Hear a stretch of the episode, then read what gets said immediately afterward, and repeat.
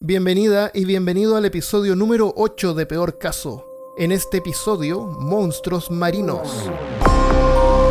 Hablándote desde los lugares más mojados de Austin, Texas, soy Armando Loyola, tu anfitrión en este podcast sobre ciencia, historia y cultura de lo extraño, terrible y perturbador.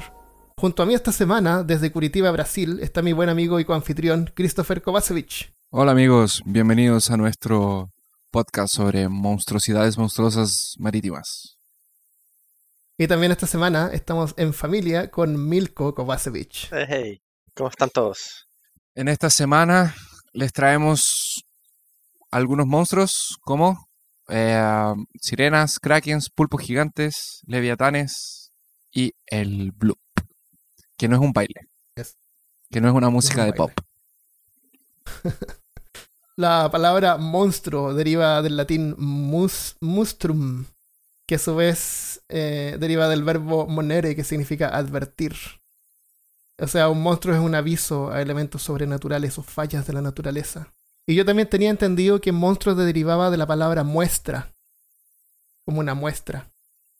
Pero es monstruos o monstruos o monstruo.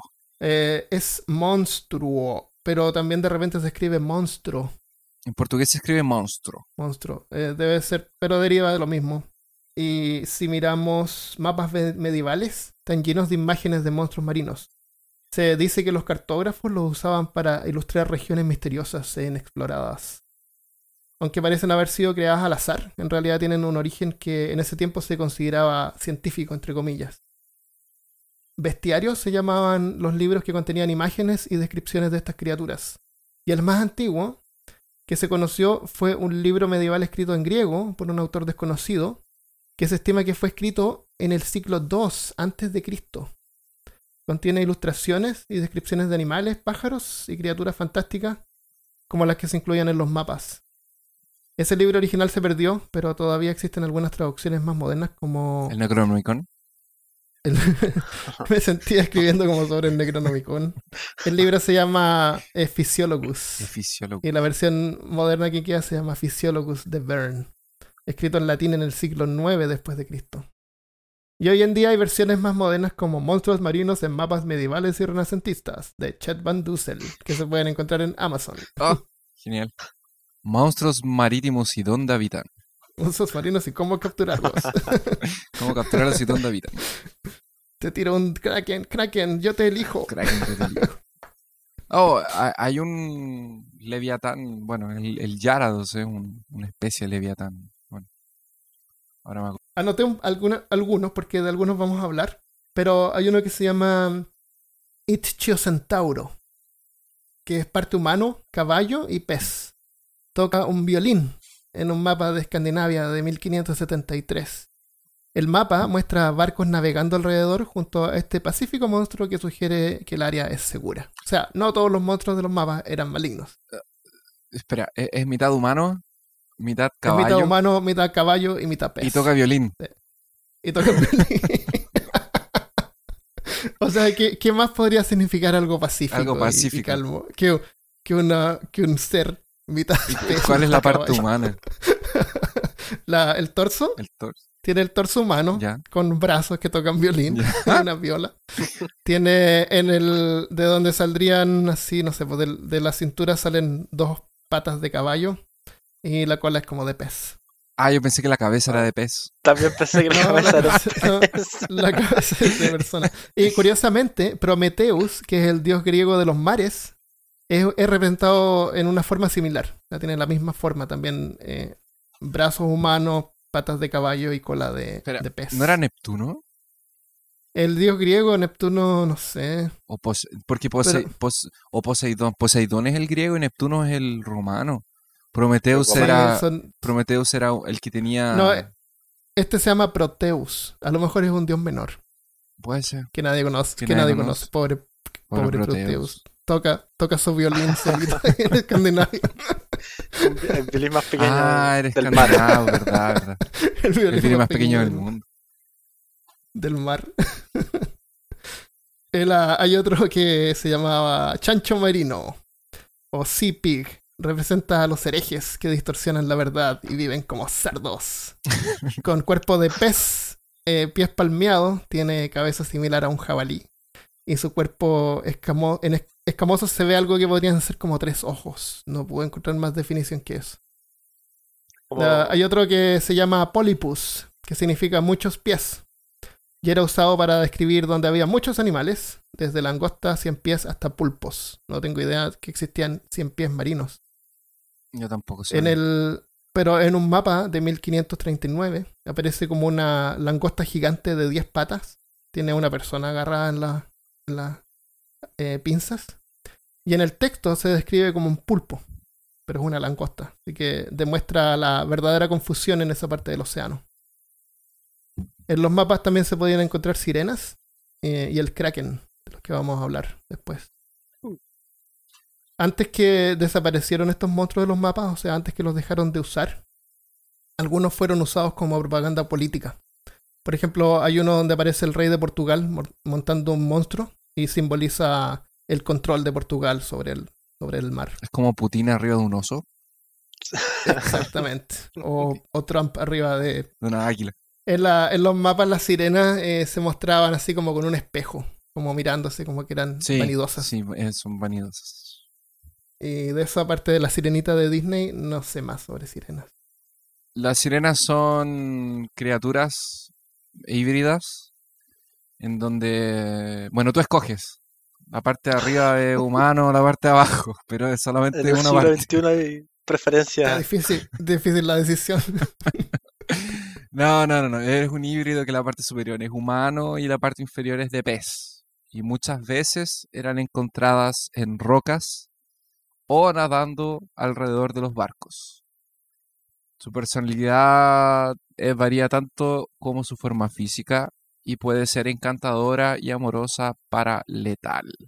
Son criaturas que podríamos llamar semi semi caníbales. ¿Ah, sí? Son ¿Que me- comían otras sirenas? No comían otras personas, porque es la mitad de pez, Pero mitad de ah, ah, como como medio, Mm, medio ca- caníbal. Comían peces. No, peces no, solo personas, por eso son medios caníbales. O sea, se comían, se comían a la gente así tal cual. Sí, se comían a la gente. La idea, la idea era, la idea del mito, la idea de esta criatura era que encantaban a los marinos cantándoles para que Ujú. o atrajeran los barcos hacia los roqueríos y ahí se estrellaran y cayeran y, y ahí se los comían. O eh, ellas se acercaban a los barcos y los hombres se acercaban a la borda y, y ellos se caían al mar y ahí se los comían. Eso después fue ¿Hay algo- cambiado en el eh, con la con el lanzamiento del libro de la Sirenita, de la princesa de Disney. Que era un libro, era un cuento que Disney después lo transformó en un, en un libro. Y de hecho, el final del libro es diferente al final de la película. El final del libro es un poco Más más macabro. Más, más macabro. Sí. Eh, no, cuéntanos el final del libro. Después de ¿o que no? ella se transforma en humano y sale del mar, se muere. ¿En serio? Sí. ¿Se ahoga? Se muere porque se seca, una cosa así. Uh. Sí. Pobrecita la sirena. la verdad es que no me acuerdo, pero es fácil encontrarlo en internet. Eh, eh, se supone que son criaturas que viven en una sociedad, ellas se relacionan entre, entre ellas mismas. Hay eh, algunas leyendas que hablan de ciudades submarinas. Eh, también existe una contraparte masculina de, la, de las sirenas. Em, se pueden comunicar tanto con humanos como con personas de su misma especie. No son como Aquaman, entonces no pueden hablar con otros peces. No hacen... Mm. Ellas tienen, salen a- ellos de la cabeza. tienen voces muy, muy hermosas, lo que hace que los marinos se vuelvan locos y se arrojen al mar y, y, y esas cosas. Están presentes desde hace mucho tiempo en nuestra cultura, básicamente en la parte de la parte de Gran Bretaña, eran, eran, de, fue ahí más o menos que comenzó la leyenda.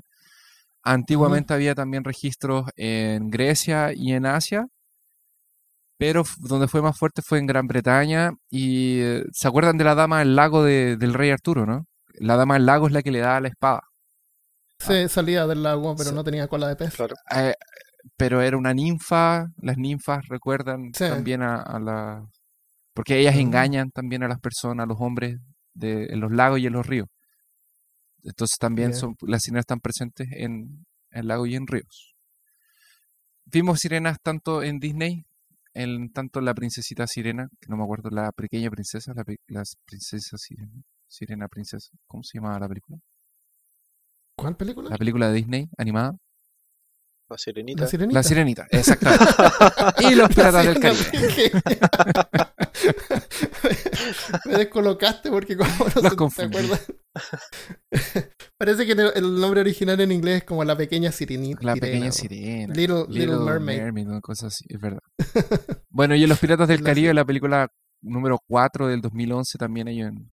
El mito se, supuestamente viene de que los marinos, cuando navegaban por las aguas tenebrosas, veían manatís. Los manatís son Mm. Especie de foca que no Eh. Los manatís son eh, de agua dulce. Son de agua dulce. Pues creo que hay en las desembocadoras de los ríos, ¿eh? Es de agua Ah, dulce. 100% sí, 99 Tu teoría ahora se a- ha Empezó a bajar. no, no, no, no, porque estaban en las bocas de los ríos. Puede ser, puede ser. Y puede ser en las costas donde hay rocas. Donde hay rocas, sí. Pero si tú ves un manatí, tú te vas a preguntar, pero ¿cómo carajo se confundieron un manatí con una mujer? Bueno, muchos días en el mar y Grump, como vimos la semana pasada en nuestro episodio de Piratas, puede hacer desastres en un hombre. Y, también como estaban por bajo de la superficie, ellos veían sombras solamente, el mar oculta mucho de lo que hay. En 2012 lanzaron un, un documental de estos documentales, entre comillas, documentales falsos, que era del Animal Planet sobre criaturas fantásticas. Y uno era Mermaids, así como el cuerpo encontrado, que entre comillas encontraban una, una sirena y la tenían encerrada y la investigaban. Eh, existen dos registros de personas que esto eh, tiene harto que ver con peor caso.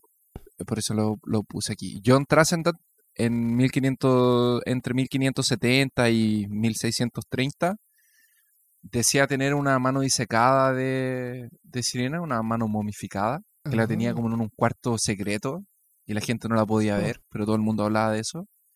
Y Barman en 1800 agarró un pez y agarró un cuerpo de un mono pequeño y lo disecó, lo hizo medio que momia y lo juntó. Eh, hizo como si fue, agarró las dos, las dos, los dos esqueletos y los hizo uno solo. Entonces quedó como O sea, la, tal- la mitad de pez, Eso fue una, una obra, un arte de taxidermia. claro, un arte de taxidermia. Y ya hay fotos, entonces podemos, eh, podemos subir fotos después al post. Sí, obvio. Ese se llama la momia de Fiji. Si no, mal no recuerdo. El- porque aparece en Ripley, aunque esto no lo ah, crea. usted no lo crea, es verdad. Sí, En, es eh, súper antiguo y, en y sí. En Grecia antigua, un filósofo, o sea, un escritor llamado Plinly, el anciano, que vivió entre el año 23 y 79, también las describe como, peli- peli- eh, como criaturas que existen y, pelirrojas. y algunas pelirrojas tal vez. La sirenita era pelirroja. La sirenita era pelirroja. Y claro, no puedo parar de hacer una mención a nuestro gran amigo Howard Philip Lovecraft, nuestro amigo personal. En las obras sobre Innsmouth existen eh, personas que son híbridos entre peces y humanos.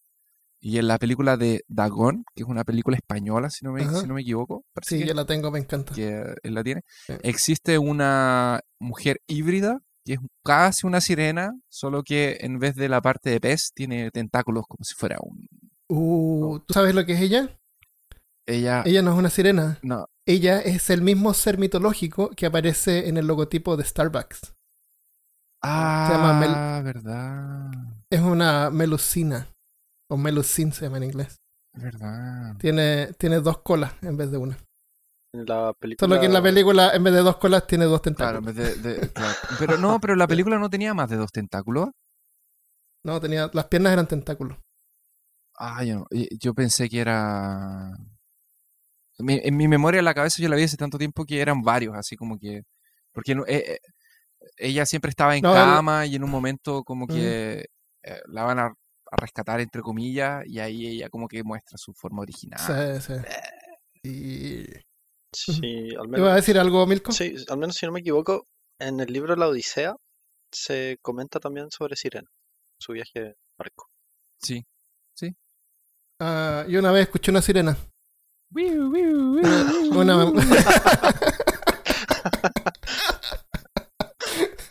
Exacto. Ah, otro monstruo que aparecía en los mapas era el Kraken. El Kraken. Que El parece que es como un pulpo gigante.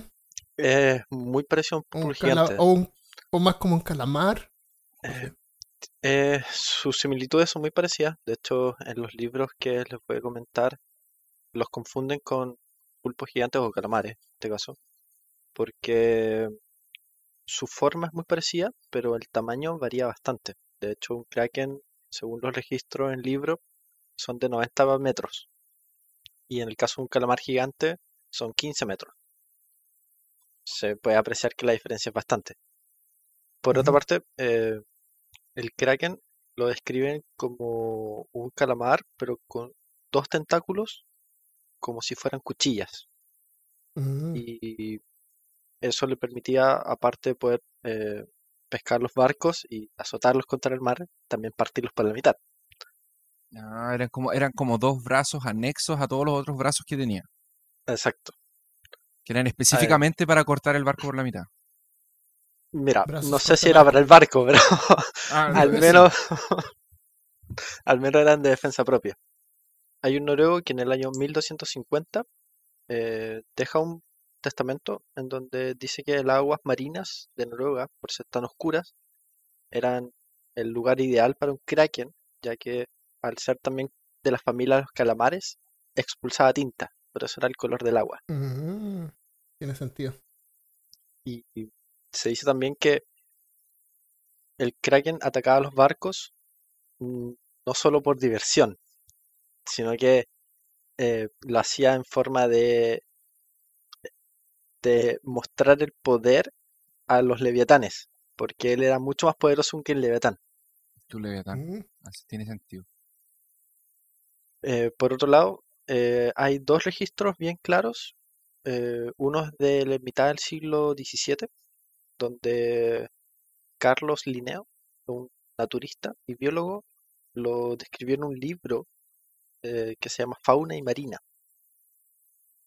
que él habla sobre una cueva que se encontraron vestigios de un dinosaurio muy antiguo, junto con masas de gelatina que asemejaban el cuerpo de un kraken. Mm. ¿Hay evidencia fotográfica de eso? Ah. Yo nunca he visto eso. De ahí que sacaron la película no sé si de, de- fotográfica, pero al menos de dibujo sí. ha- Hay una película que, es, eh, que se llama Megalodonte versus eh, Oct- Octopus. ¿Sí? Sí, que ¿O- ¿Es onda Sharknado? es como Sharknado, pero peor. Eh, eh, ah, se supone que en la Antártida hay un glacial con un megalodonte congelado con un con un con un eh, calamar gigante. Crack. Entonces ah. se descongelan en algún momento y se ponen a pelear peleando. entre ellos. ¿Es, es buena buena? ¿Es, es mala buena o, o mala mala? Sí, digo, sí. Yo se la recomiendo. ¿A quién le gustó Sharknado? Yo le recomiendo que la A- vea. Porque pero es muy mala. al- Tiene, tiene unos A efectos mí me gustaron las primeras cinco. claro. Y ya después en la 20 se empieza a poner como Claro, media lenta. como media Muy lenta. repetitiva. Claro. Hay una escena muy buena en Los Piratas del Caribe, en la segunda Piratas del Caribe, eh, que de hecho hicimos mención de esta película en el podcast de Piratas, que es una escena está muy bien hecha, que el Kraken ataca el, el Perla Negra, que es el barco de Jack Sparrow, y lo Mm. agarra como por la mitad y lo hunde por la mitad, así lo parte. Muy, muy, muy. Está muy bien hecho, muy, muy genial. Existen los, existen los, los en, en Asia, en Japón, eh, han, han buscado calamares gigantes y han encontrado en las profundidades del mar. Sí, es verdad. De hecho, Mm. eh, se dice que la mayor diferencia entre un kraken y un calamar gigante es que el calamar no sale a la superficie, porque siempre está a profundidades muy hondas. Mm. A diferencia de que el kraken justamente él se eh, asimilaba a una isla para poder cazar sus presas. Milko habló de, de que el Kraken atacaba a los barcos para demostrar que era me- m- superior al Leviatán. El, le- el- el primer registro de un Leviatán, esto de las criaturas marítimas, el mar siempre ha sido un lugar misterioso y, y el hombre siempre se ha fascinado por, por lo desconocido y, y porque en ese tiempo también era una cosa que no estaba cartografada y los marinos a veces se perdían y no volvían. Cartografiada. Cartografiada, perdón, La, palabra, la palabra en portugués del día de hoy. del podcast de hoy. Que que Christopher de repente dice palabras en portugués. A veces. Así aprenden, para que aprendamos. Para que aprendan portugués, malditos ignorantes, Claro. incultos Somos el, el país más grande de, de Latinoamérica. del mundo. La leyenda de. La leyenda. El mito del Leviatán fue por primera vez, si no me equivoco, es uno de los, de- de uno de los relatos mitológicos más antiguos. Eh, era de una leyenda hebrea en donde hay un personaje que en algún momento describe a este monstruo. Era una leyenda que era pasada de boca a boca y que se llevó a escrita más o menos en el mismo tiempo en el que se escribió la Torá, que es el libro, los cinco primeros libros de, de los judíos. Eh, um, Estamos hablando más, más o menos también por el siglo II antes de Cristo. más o menos, estamos hablando más o menos unos 4.000 años atrás, ya habían eh, eh, registros de... No hay ni... La descripción que hay en ese relato de el Leviatán eh, nos recuerda un poco a eh, un cocodrilo, tal vez un dragón. Mm. Eh, se menciona junto con otra criatura que es el Behemoth y yo les voy a describir un poco cómo era, cómo ellos describen el Leviatán. Se describe como un animal tremendamente fuerte que no puede ser domado y no, no, tú no tienes la fuerza de cerrar su mandíbula. Su piel no puede ser dañada ni por arpones y su cabeza no puede ser dañada por lanzas de pescar. Tiene dientes afilados y escamas en su espalda. Parecen paredes de escudos. De su hocico salen llamas flameantes. De sus narices sale humo, así como si fuera una olla de agua hirviendo, de comida hirviendo. Y su aliento caliente es como carbón encendido. Y su corazón es tan duro como la piedra. O sea, es un, es un ser que no se puede matar. Lo siento, Milko, yo creo que tú creas. Por esa descripción, Se tiene a la casa. Sigue rompiendo barcos la, la descripción de, bueno, de que, de que saca, de que tira fuego por la boca y todo eso, no, no, no lo vi en otra descripción, además de esa leyenda eh, de los hebreos. Eh, pero ah, otra forma de escribirlo, como lo han descrito, otra, porque Leviatán es una palabra que ah, eh, tiene un origen he- hebreo, pero que se fue transmitiendo y que otras culturas la empezaron a usar también. Entonces, otra forma como lo describieron era como una serpiente gigante que atacaba barcos. Esto es más o menos en la época de los griegos. Eh, es una criatura gigante que, de hecho, Leviatán se puede usar también como para criaturas como la del lago Ness. Se puede usar para criaturas como Godzilla, por ejemplo, que es una fuerza que el hombre no puede tener. O como el mismo Kraken.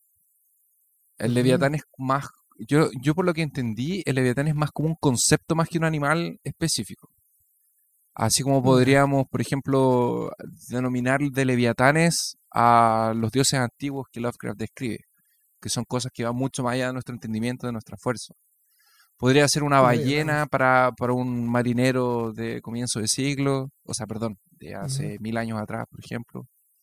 Podría ser un megalodonte, podría ser un Juggermount, que es una serpiente mítica que es tan grande que le da la vuelta al mundo y se come la propia cola.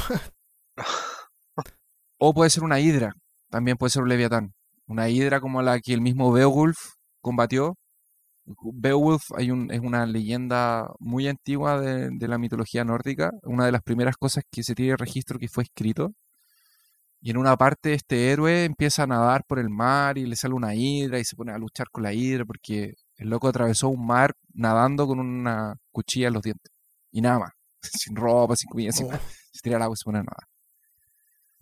Ah, los kanjis también pueden ser definidos como leviatanes, que son estos monstruos que salen en Pacific Rim. En el Dota Mm. 2 también hay un leviatán, en alguna parte hay un personaje que dice que es como un leviatancillo. En Magic también hay un montón de estatuas y pinturas. Y se usa también en Dungeons and Dragons. Y, y, y tengo la sensación de que alguna vez leí alguna cosa de un monstruo marino gigante en El Señor de los Anillos. Tolkien también, también lo usa en algún momento. Muchas culturas... aunque la historia de Tolkien como que no, no tiene mucho que ver con el mar. No, pero como eh, eso es más de tierra, pero hay un par de, de mar. En algún, muchas culturas, en vez de tenerles miedo a los leviatanes, son eh, especialmente la parte de- asiática, la parte de Oriente, arábica. eh, los leviatanes son venerados como dioses, así como de los dragones marinos en China o el Umibosu, que es un humanoide reptiliano gigante de Japón que vive en el mar. Es como es como mitad reptil, mitad humano. ¿Podría buscar una imagen de eso? Podríamos buscar.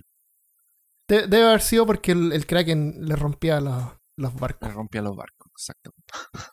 Venían- adoraban el no se Y aquí en, en Latinoamérica también tenemos una serpiente gigante. Bueno, aparte de, las dos serpientes del sur de Chile, Calcapilú. exacto, Calcavilú, está Yacumana de los incas, que es el dios que creó todas las criaturas marinas. Y hay otra pequeña, no sé si llamado leyenda, si llamarlo de tradición oral, que tiene que ver con el leviatán, que tiene que ver con el pez que se tragó a Jonás, que es una historia que la mayoría hemos escuchado. Jonás era un, un, un judío, un hebreo, que era un sacerdote, una especie de profeta, y estaba en un barco y de repente empezó una tormenta, una tormenta, una tormenta, y los marineros que eran supersticiosos no sabían qué, qué estaba pasando o quién era el culpable de, de esta tormenta que no pasaba y el barco casi se iba a hundir. Entonces echaron suertes y descubrieron que era Jonás. Y lo agarraron y lo Tiraron los dados. tiraron los dados y descubrieron que era Jonás. Y Jonás dijo, sí, es culpa mía. Y lo agarraron y lo tiraron por la borda. Espérate, Jonás era el culpable de que hubiera una tormenta. Sí, Jonás era el culpable. Porque Jonás estaba arrancando de lo que tenía que hacer. Ah, o sea, no hay que arrancarse de lo que tienes que hacer si no puede haber Si una no tormenta. puede haber una ¿Esa es la tormenta. moraleja? No, la moraleja es que O sea- te van a descubrir que Sí. es culpa tuya y te van a lanzar por la borda. Y te va a comer un pez. Y si hay una tormenta en tu casa es porque alguien en tu familia o algún vecino por ahí Arrancó. no está haciendo lo que tiene que Y hacer. tienes que lanzarlo por la borda para que se lo coma un pez. Para que se lo coma. Chuta, qué complicado. El- en, el, en la discusión religiosa, en el relato de Jonás, básicamente tiene que ver con el hecho de que Jonás supuestamente estuvo en el estómago del pez por tres días y tres noches, hasta que el pez lo vomitó cerca de una, qué rico, cerca de una playa. Ah, y de ahí la gente Tenía de, tenía de compañía a Pinocho. tenía compañía de Pinocho y a Gepetto. pez no, muy Pinocho. Claro, no, Pinocho fue dos. también tragado por un, Por un pez, ¿verdad? sí. ¿O fue Gepetto? No, fue y Pinocho, va y lo rescata. No, fue. Pinocho. fue Pinocho que fue tragado por una ballena y se quedó un par de días en el, en el estómago. Porque no hizo lo que tenía que hacer. Porque, no sé, no me acuerdo por qué Pinocho ¿Qué ten- la, la ballena. No podía, porque no podía mentir y su nariz no, no podía atravesar la ballena y escapar. Claro, no podía hacer un un espeto de, de ballena. Eh, entonces encontré varias teorías que las encontré eh, geniales. Eh, bueno, se supone que el, el pez se lo come y lo lleva a una ciudad, cerca de una ciudad que era Nínive, que era una ciudad de Babil- no sé. Bueno, la ciudad era Nínive. Em, y se, se cree que el pez que se tragó a Jonas no era una ballena, puede haber sido un, un tiburón, de estos tiburones eh, ballena, que abre la boca grande, así. Y, eh, pero de ahí, ¿cómo que iba a salir de ahí sin estar vivo, muerto? Porque el problema de que se lo tragara una ballena era estamos especulando qué animal marino ¿Qué te podría marino te podría tragar y tú podrías sobrevivir tres días. adentro. Sí, tres días. Y tres noches. Tres días. Tres días y tres. Ok. No sé de ninguno conocido porque dentro del estómago, lo- los estómagos están llenos de ácido. Claro. Sí. Al menos los estómagos de los, de los mamíferos. Tiburón ballena, los tiburones me imagino que también están llenos de ácido. La opción sería que te tragaran, pero no llegar al estómago. Puedes llegar a los pulmones, donde puedes respirar. Entonces tendría que ser una, Sí, no sé, una el- ballena, el aire, ¿no? Dicen que, que tal vez, si era un tiburón ballena, la verdad era como una alegoría, porque dicen que podría haber sido una verdad un sueño que tuvo Jonas, y que el barco en donde él estaba realmente naufragó, y que o una ballena que estaba muerta, justo estaba como flotando por ahí, y él quedó flotando en el cuerpo de la ballena. Ah, eh, y, Y la tenía el, llevó a la- abierto. Y- no, no, no, Y sin podría tragárselo, así como por arriba. Ah, ok. Y llegó a la orilla y el cuerpo de la ballena encalló y, él salió claro. de la de eso.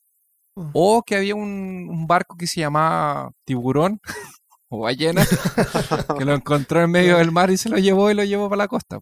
Lo interesante de esta, de esta eh, leyenda de, de, de Jonás es que ha- hay algunos autores que tratan de- de explicar esto y hay un paralelo con una historia. En el siglo 30 antes de Cristo, un sacerdote o historiador babilónico llamado Berosus escribió sobre una criatura mítica llamada Oanes, quien, según Berosus, emergió del mar para dar sabiduría divina a los hombres. Los académicos generalmente identifican este misterioso hombre pez como un avatar del dios agua babilonio, que es Ea, también conocido como Enki. Lo curioso de lo que cuenta Berosus es el nombre que usó, que es Oanes. Berosus escribió en griego durante la época helenística, que porque agarró la leyenda que venía atrás y la contó ahí al frente. Ujú. Ioannis es una sola letra del nombre griego Ioanés. Ioanés resulta ser uno de los nombres griegos usados indistintamente en toda la, la parte histórica griega y representa el nombre del- en hebreo de Yoná o Jonás. Oh, Uh. todo calza. Todo cal. Nínive era una ciudad babilónica, ahora me acordé. Quiero hablar sobre un sonido. ¡No! Sonidillo. ¿Te, ¿Les gusta ir a la playa, mojarse los deditos de los pies en la orilla, No, ver el, El atardecer. la puesta de sol, el atardecer ahí? románticamente. La verdad es que la mayor parte del océano permanece inexplorado y es tan inhóspito que preferimos enviar sondas y robots a otros planetas que al fondo del mar. Las sondas, satélites y todas las cosas que han sido enviadas fuera de la Tierra eh, deben sumar más de 50, tal vez 100, ¿verdad? Menos de 10 sondas y submarinos han logrado llegar al fondo del mar, a los lugares más profundos en la historia de la humanidad, para que te hagas una idea. A un kilómetro desde la superficie, la luz ya no llega. De ahí en adelante se llama la zona de medianoche. En inglés se llama Midnight Zone. Y se extiende por más de 10 kilómetros en las partes más profundas del mar. En esa zona de penumbra, solamente un puñado de criaturas extrañas y de apariencia alienígena han sido identificadas como peces que emiten luz propia, otros que tienen ojos dentro de un cráneo transparente. ¿Han visto ese animal? No. ¿Ese pez? Solo he visto el de, de la Ah, película el, de que Nemo. tiene, el, que, el tiene la lucecita al frente. El de la cecita al Sí, frente. el que tiene los escena- Pero hay otro que tiene ojos. Adentro. Los ojos son grandes y están dentro del Están cráneo, dentro del y el cráneo, es sí. transparente. O el calamar vampiro. Con un 95% sin explorar. Podría perfectamente haber cosas más aterradoras viviendo en los lugares, en los abismos más oscuros. Y eh, de hecho, en el peor de los casos, es posible que dicha bestia ya haya sido encontrada. La NOAA o NOAA es una agencia de Estados Unidos dedicada a estudiar las condiciones del océano y de la atmósfera. Son ellos los que envían las alertas sobre tormentas, huracanes y también sobre cambios climáticos. Y para eso usan una red de hidrófonos, que son como micrófonos submarinos, que están esparcidos por todo el océano y pueden detectar terremotos que pueden generar eh, tsunamis. Un día, que no ha sido revelado, durante 1997, hidrófonos al sur del Pacífico detectaron un sonido inusual. Era algo que nunca se había detectado antes y se estimó que era de un origen biológico desconocido. El sonido dura cerca de un minuto, pero su frecuencia es tan baja que fue necesario aumentar la velocidad 16 veces para que el oído humano pudiera distinguirlo. Pero lo inquietante no es el sonido en sí, que suena como un bloop y lo vamos a escuchar un, en un poquito después. Lo preocupante es su volumen. Es tan alto que solo una cosa podría producir un volumen tan alto. Un monstruo. Nah. No. Pero para que se hagan una idea, la ballena azul es el animal más grande del mundo, que ha sido identificado hasta ahora. Llega a medir 30 metros de largo y pesa como 200 toneladas. 200 toneladas estamos hablando del peso de un avión de pasajeros, más tres buses y más seis elefantes juntos. La, la pura lengua de una ballena pesa lo que pesa un elefante. Imagínate. Caramba. y también es el animal más ruidoso. Las ballenas pueden escucharse entre ellas a 1600 kilómetros de distancia. O sea, imagínate que tú gritas en Buenos Aires y te escuchan de Sao Paulo, Se escucha con pasando Curitiba. Mi mamá, ¿Ah? mi mamá es una ballena azul. Te llamas desde Buenos Aires. Yo la escucho cuando me putea. El, el sonido codificado como el bloop fue detectado al mismo tiempo por varios hidrófonos que estaban a 3.800 kilómetros aparte. Ese es el ancho de Australia, que para recorrerlo en auto tardaría 6 días manejando 8 horas al día. Oh. Imagínate. Yo no quiero Los escuchar el científicos blues. de... Yo me niego no a escuchar el escucharlo. Me niego. No lo voy a escuchar.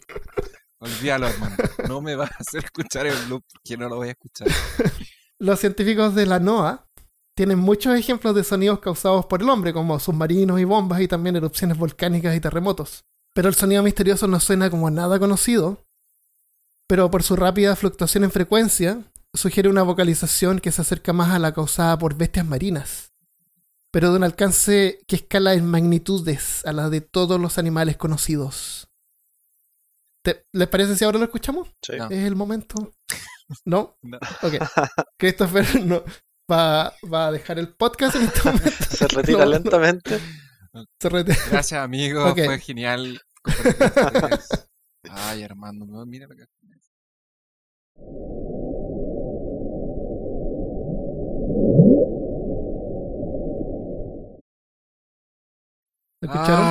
ya. Da la impresión de que fuera parecido a burbuja.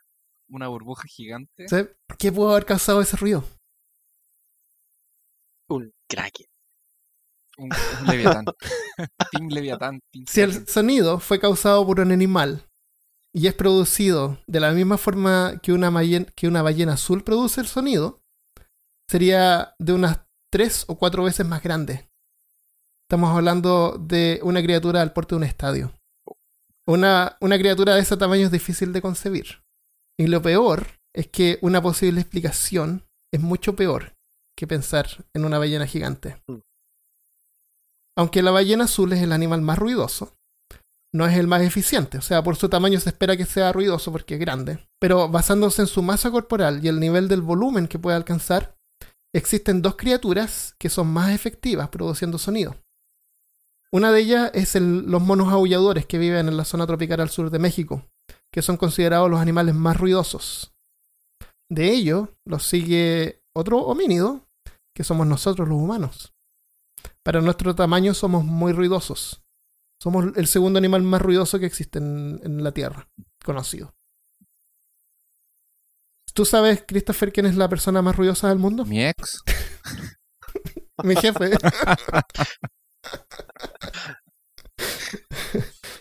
El- lo preocupante es que hay algo que hay algo en común entre estos dos animales, entre nosotros y los y los monos.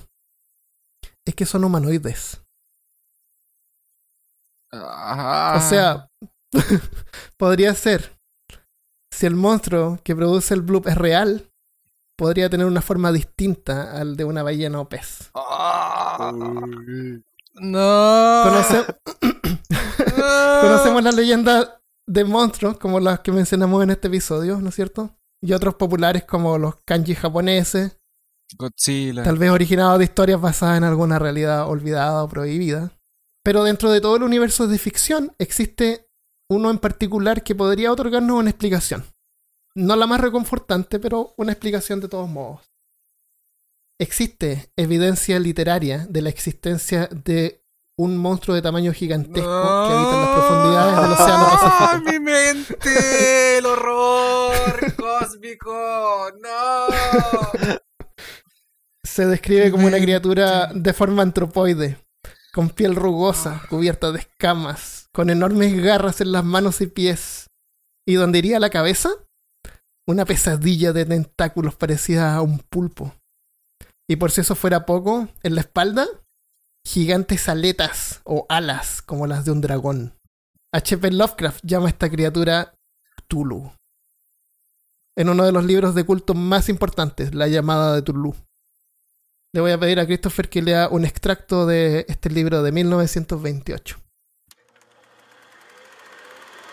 Llevados por la curiosidad, siguieron el rumbo que llevaban, ahora en el yate capturado y bajo el mando de Johansen, hasta que al poco tiempo avistaron un gran pilar de piedra que sobresalía del mar, y en un punto situado a 47 grados 9 minutos de latitud sur y 126 grados 43 minutos de longitud oeste, llegaron a un litoral de lodo, fango y ciclopea, mampostería que no podía ser otra cosa que la sustancia tangible del terror supremo de la tierra, la ciudad cadavérica y de pesadilla de Riley, construida hacia incontables eones por repugnantes figuras que procedían de las estrellas sin luz. Allí yacían el gran Cthulhu y sus hordas. Si buscamos esas coordenadas en el mapa, por ejemplo, se pueden buscar en Google Map, por ejemplo, veremos que la localización es al sudeste de la isla de Pascua y al este de la costa de Chile, más o menos a la altura de Chiloé. Y lo preocupante aquí es que los científicos de la NOAA triangularon el origen del bloop en la misma región geográfica. O sea, la- estamos hablando de la misma región, donde gigantescos monolitos de piedra con forma humanoide coronan la isla de Pascua. Los llamados Moai.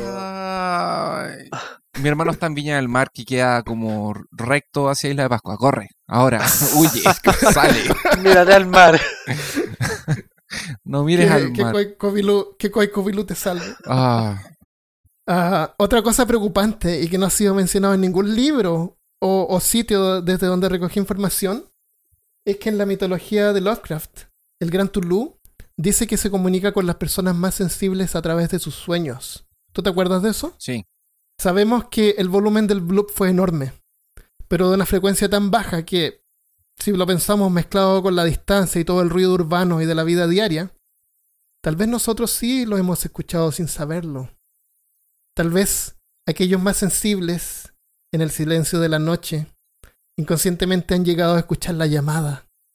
Y tal vez durante los siglos, es lo que haya enloquecido a quienes que por medio de visiones o revelaciones dieron origen a las historias y mitología que existen en las costas del Pacífico, como las de la isla de Chiloé, de las que hablamos en el episodio de mitos y leyendas.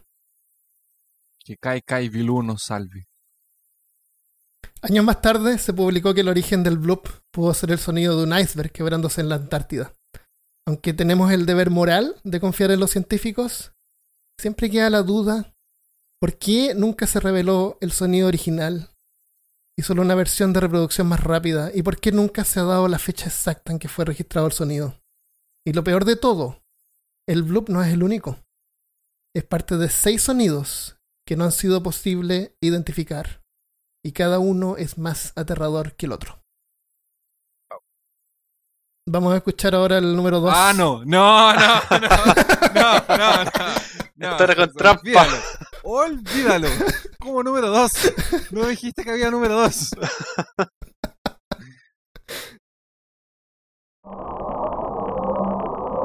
Thank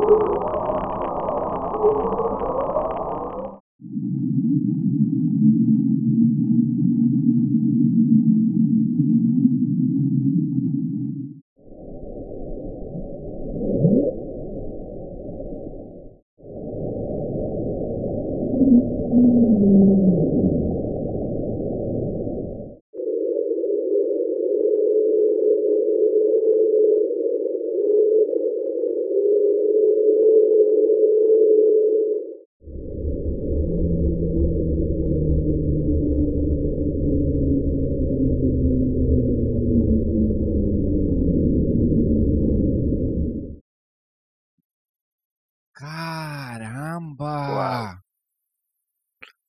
Hay uno, hay uno que yo que, que juro que escuché que decía Cthulhu.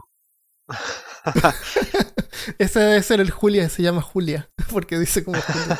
Pero a lo mejor dice Al menos para mí los últimos Oh. tres sonidos son los más notorios.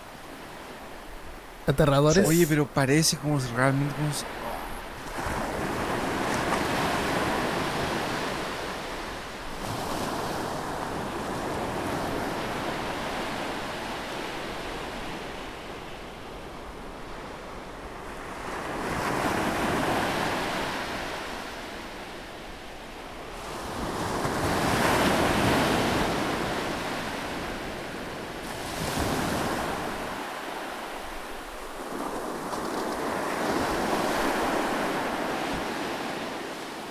más afortunado en el mundo es la incapacidad de la mente humana para comprender todo lo que existe. Vivimos en una isla de plácida ignorancia en medio de mares negros e infinitos. H.P. Lovecraft. Bueno, muchas gracias por escuchar. Si disfrutaste este capítulo, déjanos una revisión en Apple Podcasts. Y para más información visítanos en peorcaso.com, donde podrás encontrar enlaces a nuestras páginas y medios sociales. Muchas gracias por tu apoyo y que tengas una excelente semana. Chao amigos. Adiós.